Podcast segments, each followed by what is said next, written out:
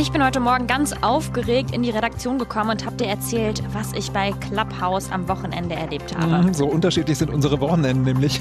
Ich saß stundenlang vor dem Computer und habe gezockt. Aber äh, ja, vielleicht hätte ich auch besser mal den politischen Diskussionen in dieser neuen App zugehört, denn das ging heute ja durch alle Medien durch. Wir sprechen darüber, was Clubhouse mit der politischen Kommunikation macht, quasi direkt am Beispiel des Thüringer Ministerpräsidenten Bodo Ramelow, der in einer Diskussion über Merkelchen gesprochen mhm, haben soll. War nicht so günstig, glaube ich. Mhm. Außerdem werden wir wohl erst wieder Ende 2022 im Club tanzen können. Davon geht zumindest die Clubkommission hier in Berlin aus. Was gegen die Pandemie helfen könnte, darüber sprechen wir deshalb. Wir sind Leonie Schwarzer und Jens Lehmann. Heute ist Montag, der 25. Januar. Hi. Tag. News Junkies. Was du heute wissen musst. Ein Info-Radio-Podcast. Zuerst müssen wir uns nochmal mit Clubhouse beschäftigen. Nochmal, denn das mhm. haben wir mhm. schon einmal letzten Dienstag. Wir sind ganz vorne mit dran. So ist es, aber es ist gerade einfach ein großes Thema geworden. Vor allem gibt es gerade viel Rummel um Aussagen, die Thüringens Ministerpräsident Bodo Ramelow dort offenbar getroffen hat. Und das ist sehr spannend, denn dahinter steckt auch die Frage, was passiert jetzt mit der App und wofür wird sie in Zukunft genutzt? Und bevor wir uns das anschauen, gehen wir noch mal einen kurzen Schritt zurück. Wir bilden hier wahrscheinlich auch ganz gut unsere Zuhörerinnen und Zuhörer ab. Denken wir einfach mal.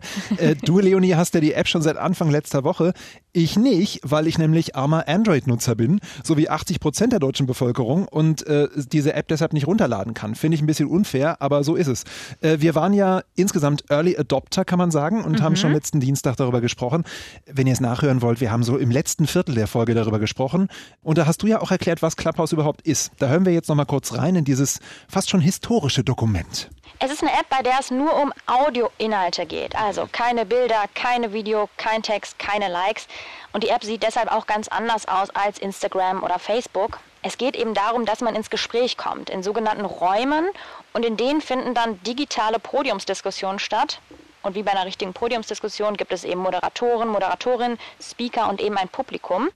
Also, man kann in dieser App rein und wieder rausgehen aus Talkrunden. Also je nachdem, was einen so interessiert. Und es gibt politische Talks, Talks über Karriereplanung, aber auch einfach irgendwelche Gespräche so nach dem Motto, wie war dein Tag, was hast du gemacht? Äh, und an dieser Stelle vielleicht ein ganz guter Moment. Jens, stellvertretend für alle, die diese App nicht nutzen. Hast mhm. du noch Fragen? Äh, ja, zum Beispiel eine relativ äh, einfache, aber für mich immer wichtige Frage.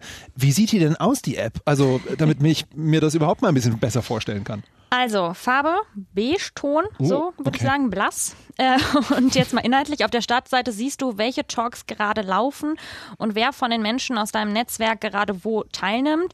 Zum Beispiel habe ich heute Mittag mal die App geöffnet. Da lief Mittag im Regierungsviertel gerade. Es ist ein politischer Talk und außerdem zum Beispiel auch der Bücherlunch. Mhm. Also du merkst ganz verschiedene, unterschiedliche Diskussionen. Und dann hast du selber noch ein recht einfach gehaltenes Profil mit Bild, kurzer Beschreibung, in der die meisten dann beschreiben, was sie beruflich machen und wenn du magst, kannst du noch dein Twitter und oder Instagram-Profil verbinden. Also okay. so ein bisschen auch so ein, so ein berufliches Schaulaufen, würde ja, ich sagen. Ja, verstehe. Und außerdem gliedert sich dann gleich in die anderen Social Medias dann mit ein. Äh, Kritik an der App, die hatten wir ja Dienstag auch schon, aber nochmal ganz kurz. Der Datenschutz, der wird ja relativ kritisch betrachtet bei der App, denn, so wie ich es verstanden habe, du musst ja Einladungen verschicken und dafür dein Adressbuch freigeben. Genau. Ist ja schon mal nicht so dolle. Außerdem schneidet das Unternehmen Gespräche mit, falls es im Nachhinein Beschwerden gibt. In den USA, wo es ja die App schon ein bisschen länger gibt, ähm, da gibt es auch viel Kritik daran, dass die Macher zu wenig gegen rechtsextreme, rassistische oder zum Beispiel auch sexistische Äußerungen vorgehen. Das ist natürlich dadurch, dass alles live passiert mhm. und auch nicht professionell moderiert wird, sondern da kann jeder und jede einfach mal so einen Talk eröffnen. Jetzt stecken wir ja schon seit jetzt ein paar Wochen mitten im Wahljahr 2021 und wir wollen uns mal anschauen, äh, wie politische Kommunikation in der App passiert und worüber da gerade diskutiert wird. Und durch Clubhouse kann natürlich eine Nähe zu Wählerinnen und Wählern hergestellt werden, gerade zu Pandemiezeiten, wo eben solche Talks in echt mit Zuschauerinnen und Zuschauern nicht so leicht möglich sind. Mhm. Das hat Dorothee Bär, Staatsministerin für Digitalisierung, in einem Beitrag unserer Hauptstadtkorrespondentin Sophie von der Tann gesagt. Dass eben klassische Wahlkampfstände, dass der klassische Haustürwahlkampf dass das wahrscheinlich Stand heute nicht so stattfinden kann und das ist eine Möglichkeit, noch mit Bürgerinnen und Bürgern auch ins Gespräch zu kommen. Also quasi Stammtische dann im Internet abzuhalten und dahin zu gehen, wo schon alle sind, ohne selber kompliziert was Neues aufsetzen zu müssen. Ja, das klingt erstmal ganz gut, nach Definitiv. einem netten neuen Tool. Mhm. Aber das kann eben auch ein bisschen daneben gehen, so jetzt am Wochenende passiert bei Thüringens Ministerpräsident Bodo Ramelow. Wir haben es mhm. eben schon angeteasert. Ja, und äh, zwar war Bodo Ramelow am Freitagabend eingeladen zu einem Talk zum Thema Trash-TV. Äh, mal ein bisschen ungewöhnlich, so ein Thema für einen Politiker, aber er war trotzdem dabei, genauso mhm. wie viele andere prominente Menschen wie Ministerpräsidentin Manuela Schwesig aus Mecklenburg-Vorpommern oder auch äh, Kevin Kühnert von der SPD. Und vor allem haben auch mehr als 1000 Menschen zugehört. Unter anderem hat Ramelow da dann wohl in lockerer Atmosphäre vom Merkelchen gesprochen und erzählt, dass er während der Ministerpräsidentenkonferenz gerne mal das Handyspiel Candy Crush spielt. Ja, der Chefredakteur der Welt am Sonntag war auch unter den Zuhörerinnen und Zuhörern und hat dann einen Artikel dazu online veröffentlicht. Und der ging so in die Richtung, ja, der Ministerpräsident, der zockt am Handy, während so viele Menschen unter den harten Einschränkungen leben müssen. Ja. Das stößt natürlich vielen Menschen vor den Kopf. Definitiv. Einen Abend später, also am Samstagabend, ist es dann äh, zu der merkwürdigen Situation gekommen, dass in einer weiteren Talkrunde, ich meine, da gibt es ja nur Talkrunden, aber trotzdem in dieser einen speziellen Talkrunde auf Clubhouse, der Autor des Artikels und wiederum Bodo Ramelow und noch einige andere Menschen wieder darüber diskutiert haben, ob das denn so in Ordnung ist. Finde ich ja auch genial, dass da sofort eine Gegenantwort kommt. Voll. Und ich bin ja auch durch Zufall da gelandet. Also ich wollte. Du warst dabei. Ich war dabei. Ich wollte eigentlich gerade ins Bett gehen, nochmal irgendwie schnell Clubhouse checken, wie man das halt manchmal so macht, was nicht klug ist. denn ich bin dann eine Stunde lang hängen geblieben. Aber ich habe es nicht bereut, denn es war wirklich eine super interessante Dynamik, die sich da entwickelt hat. Also muss man sich vorstellen, da passiert was am Freitagabend, ne, was wir gerade eben erläutert haben, dann kommt ein Artikel am Samstag raus und dann diskutieren genau die Akteurinnen und Akteure abends wiederum gemeinsam und das ist, das ist wirklich sehr, sehr spannend. Definitiv, aber was waren denn dann die Diskussionspunkte genau? Also zum einen hat Bodo Ramelow immer wieder betont, dass hier natürlich Aussagen aus dem Kontext gerissen wurden von dem Autor der Welt am Sonntag. Und da hat er auch ein bisschen einen Punkt, weil wenn man mehrere Stunden lang diskutiert und am Ende werden ein paar Zitate daraus genommen, dann ist das natürlich auch ein bisschen schwierig. Mhm. Und im Raum stand auch die Frage, was passiert denn überhaupt mit dem, was da auf Clubhouse passiert? Also Ramelow war sich offenbar nicht so bewusst in dem Moment, dass er sich da in einem öffentlichen Raum bewegt. Und ich finde das sehr, sehr interessant, denn wir lernen gerade erst, was diese App für die politische Kommunikation bedeutet. Und zwar direkt an einem Fall und ganz viele Menschen diskutieren damit also lass uns doch mal genau diese Diskussion jetzt nochmal so ein bisschen, ich sag mal, näher betrachten. Ja, äh, auf der einen Seite gibt es jetzt das Argument, wenn wir als Journalisten jetzt alles raushauen, was bei Clubhouse passiert, dann passieren ja dort dann im Zweifel gar nicht mehr wirklich die richtig interessanten Diskussionen, weil gerade dieses Nahbare, Unmittelbare macht ja gerade den Reiz aus, aber das ist dann wahrscheinlich vorbei, oder? Genau, das ist zumindest die Annahme. Am Samstagabend haben zum Beispiel Bodo Ramelow und Philipp Amthor am Ende der Gesprächsrunde gesungen. Da musste okay. ich, ich musste echt zweimal hinhören. Und das würde natürlich auch erstmal nicht so in einer klassischen Talkshow passieren, wie wir sie kennen. Nee, ja. Aber dabei auch wichtig, apropos aus dem Zusammenhang reißen. Philipp Amthor hat das Pommern-Lied gesungen, weil er vor die Wahl gestellt wurde. Entweder kritische Fragen zu Augustus Intelligence beantworten, ja. also zu dieser Affäre, in der er verwickelt war, oder singen. Ne? Und dieser Fakt oder dieser Kontext, warum er gesungen hat, der taucht dann halt nicht auf, wenn es heißt, irgendwie bei Twitter, Philipp Amthor hat gesungen. Anne-Mareike Krause, Social-Media-Chefin beim Rundfunk Berlin-Brandenburg, hat dazu heute im Inforadio gesagt, da wird es wahrscheinlich auch Lerneffekte in der Politik geben. Und das ist ganz interessant. Da werden die Politikerinnen und Politiker lernen, dass so eine App, bei der sich eigentlich jeder ins Gespräch einschalten kann und bei der unheimlich viele Journalistinnen und Journalisten inzwischen angemeldet sind, aber eben trotzdem nicht den gleichen Regeln wie eine Pressekonferenz unterliegt, dass die natürlich auch andere Gesprächsrisiken birgt. Das sind ja auch keine klassischen Interviews, die da passieren, so wie ich es verstanden habe. Da unterhalten sich ja Menschen. Mhm. Und wenn dann einzelne Äußerungen aus dem Kontext gerissen und veröffentlicht werden, da ist es ja auch schwierig. Vor allem wissen viele Menschen ja noch gar nicht, was Clubhouse so richtig ist und können dann die Informationen, also in diesem Falle aus der Welt am Sonntag, aus dem Artikel, erst gar nicht so richtig einordnen. Trotzdem, jetzt deshalb zu sagen, what happens in Clubhouse stays in Clubhouse, muss ich sagen, finde ich auch seltsam, weil was Politikerinnen und Politiker davon sich geben, das ist öffentlich. Also mhm. Also vor allem, wenn da tausend Leute zuhören. Und ich sag mal so, wenn es jetzt nicht der Artikel gewesen wäre, dann hätte es ja auch jemand tweeten können oder was auch immer. Also, dass da Dinge aus solchen Gesprächen an die Öffentlichkeit kommen, das ist doch irgendwie klar. Irgendwie ist es wirklich klar. In den Nutzungsbedingungen von Clubhouse steht auch, dass man keine Audioinhalte aufnehmen darf. Entscheidend für Journalistinnen und Journalisten sind aber nicht diese Nutzungsbedingungen, sagt Annemareike Krause, Social Media Chefin beim Rundfunk Berlin-Brandenburg, solange sie nicht jemanden ungefragt aufnehmen. Das betrifft ja dann gerade nicht das Zitatrecht. Im deutschen Recht ist es ja sowieso so, dass man Menschen nicht ohne ihr Einverständnis aufnehmen darf, zumindest in privaten Räumen. Aber daraus zitieren ist natürlich trotzdem erlaubt. Und ganz ehrlich, ein Politiker, der sich in einer Debatte befindet, bei der gerade 2.000, 3.000 Menschen zuhören, dem muss natürlich klar sein, dass das kein vertrauliches Gespräch ist. Also Zitatrecht nochmal heißt, ich darf kurze Passagen aus zum Beispiel Filmen oder Büchern nutzen, um mich dann als Journalistin oder Journalist damit auseinanderzusetzen. Und irgendwie finde ich, ist es ja auch die Pflicht des Journalisten oder der Journalistin mit so einer Information, wie der das Bodo Ramelow Candy Crush während der Ministerpräsidentenkonferenz spielt, mhm. an die Öffentlichkeit zu gehen. Also Journalisten haben eine Kritik- und Kontrollfunktion, die sie auch wahrnehmen müssen. Und dann ist auch ein anderer Punkt, weil vor allem sind bei Clubhouse gerade äh, Journalistinnen, Journalisten, Politikerinnen, Politiker, Promis und Unternehmer, habe ich so das Gefühl. Ja. Also man kann da auch nicht gerade von einem Querschnitt der Gesellschaft reden. Und wenn dann in irgendwelchen Runden nicht zitierbare Dinge besprochen werden, das finde ich sehr seltsam vor allem was so diesen sehr sensiblen Bereich angeht, hm. nämlich die Verzahnung von Politik und Journalismus. Ja, generell wäre es ja schön, wenn die App niedrigschwelliger werden würde. Also heute wurde zumindest angekündigt, dass es sie bald auch für Androids geben soll. Also Hurra, Jens nach ja.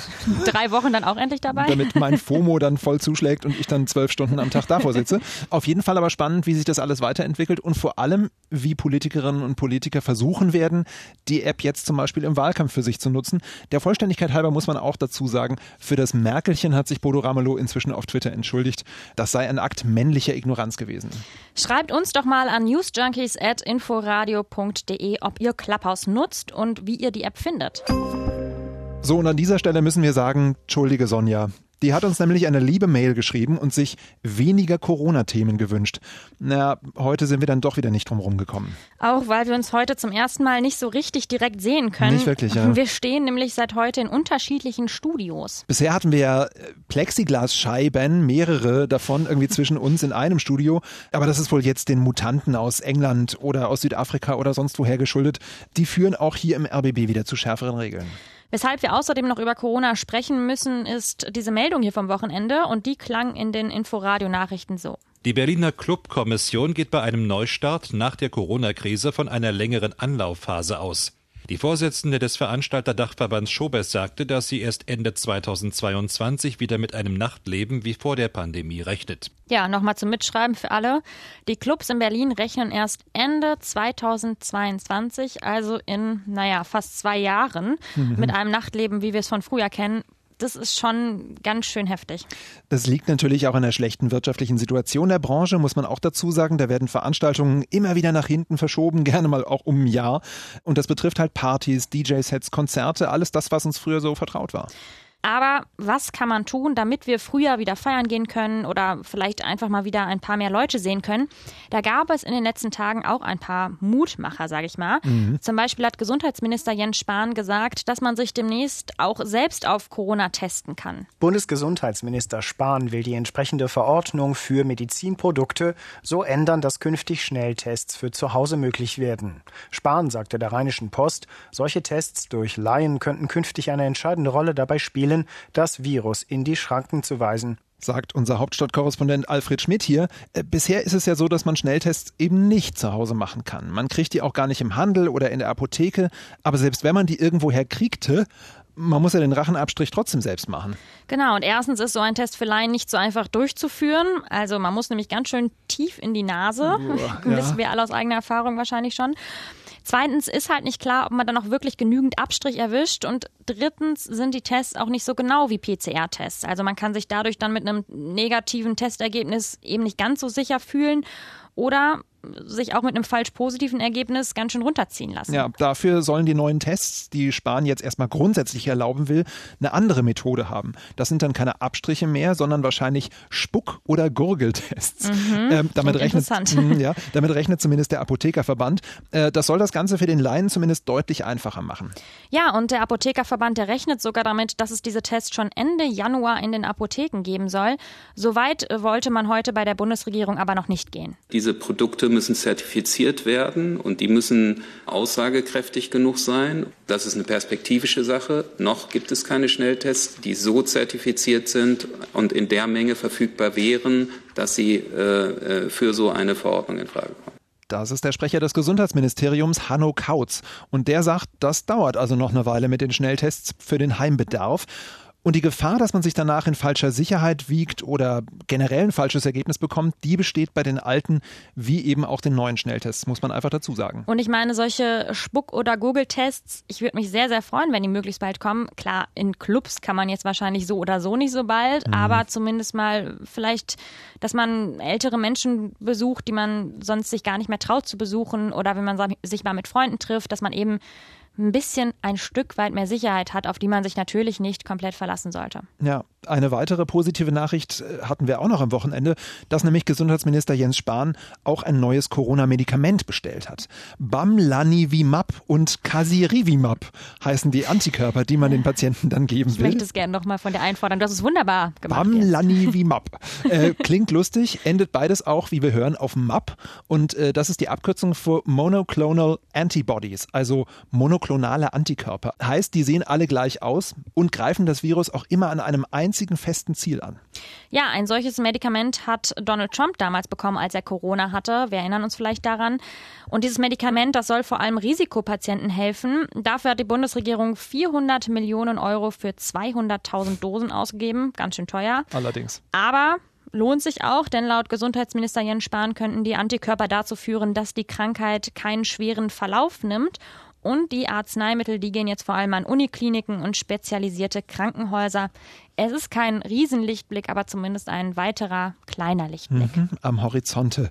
Äh, aber wir müssen nochmal auf die Clubkommission und ihre ziemlich düstere Perspektive zurückkommen. Da kommt man nämlich an der Debatte um Erleichterungen für geimpfte oder immune Menschen dann auch nicht vorbei. Warum sollen die nicht wieder feiern gehen können, wenn es denn mal soweit ist? Die FDP sagt, die müssen wieder ein normales Leben führen dürfen. Und an der Stelle macht Karl Lauterbach von der SPD das, was er häufig macht. Er mahnt, so Ja. auch heute Morgenmagazin. Und er hat ja auch recht. Also wir wissen ja überhaupt noch nicht, ob man mit einer Impfung noch weiter ansteckend ist. Aber nicht nur deshalb findet Karl Lauterbach die Debatte zu früh. Zum jetzigen Zeitpunkt macht die Debatte ja gar keinen Sinn. Also wir haben unfassbar viele Leute, die sich gerne impfen lassen würden. Es fehlt der Impfstoff und wir impfen derzeit nur die besonders Gefährdeten. Somit also, äh, stellt sich die Debatte zum jetzigen Zeitpunkt mangels Masse an Impfstoff und auch mangels Erkenntnissen über die Wirkung der Impfstoffe gar nicht. Mir fällt in solchen Situationen immer der Spruch ein, we'll cross that bridge when we'll come to it. Mit meinem German English hier mal. Vogel umzwitschert haben wir da auf jeden Fall Karl Lauterbach gehört, den allgegenwärtigen Gesundheitsexperten der SPD. Aber nochmal, wenn wir das mit dem Impfstoff wirklich so sehen wie Karl Lauterbach, und er hat ja recht, da hat die Clubkommission ja dann auch wahrscheinlich ein bisschen recht. Wir sehen uns 2022 wohl wieder im normalen Leben wieder. Ziemlich traurig. Aber an dieser Stelle zur Erheiterung ein sehr flacher Übergang. Achtung, dabei brauchen wir doch alle dringend einen Tapetenwechsel. Am Wochenende kam nämlich die Meldung, dass die deutsche Tapetenindustrie endlich wieder gute Umsätze gemacht hat. Titel der Meldung: Eine Branche schöpft Hoffnung. Vertreten übrigens durch das Deutsche Tapeteninstitut. Wusste ich auch noch nicht, dass das gibt. Nee, wofür es nicht alles Institute gibt. Also dieses hier vertritt die, Achtung, ein weiteres neues Lieblingswort von mir, Wandbekleidungsfirmen in Deutschland. Klar, man stellte sich vor, nackte Wände, die schämen sich ja auch mal schnell und müssen sich was anziehen. 2020 haben diese Firmen 256 Millionen Euro Umsatz gemacht, 10 Millionen mehr als noch im Jahr davor. Ursache liegt auf der Hand. Ne? Wer lange zu Hause sitzt, der denkt auch schneller über eine Renovierung nach. Wer viel seine Wand anstarrt, der Definitiv. Boah, ist die hässlich. Muss ich denkt sich, machen. da muss was Neues her. Das Deutsche Tapeteninstitut macht sich jetzt zwar Sorgen wegen der geschlossenen Baumärkte, aber der Trend Beruhigung, der wird wohl weitergehen. Und dann wird wieder fleißig geklebt und gepanscht und dann wieder über schief angehängte Bahnen geärgert. Ich höre schon das Gefluche. Aber mal ganz kurz an der Stelle, Jens, ich habe bei Tapeten irgendwie gleich so total unschöne, wenn nicht sogar hässliche Fototapeten im Kopf. Irgendwie so 90er-Style irgendwelche Strandbilder oder so. Hm. Und ich habe das Gefühl, Tapeten, die waren doch eigentlich schon lange out. Also, naja, aber alles kommt wieder, wie auch die Karottenhosen, die jeder trägt. Ja, zum also Beispiel, also jeder ja. Trend comes back. Wir übrigens auch. Wir kommen wieder und wir hören uns dann morgen wieder. Tschüss. Ciao. News Junkies. Was du heute wissen musst. Ein Podcast von Inforadio. Wir lieben das Warum.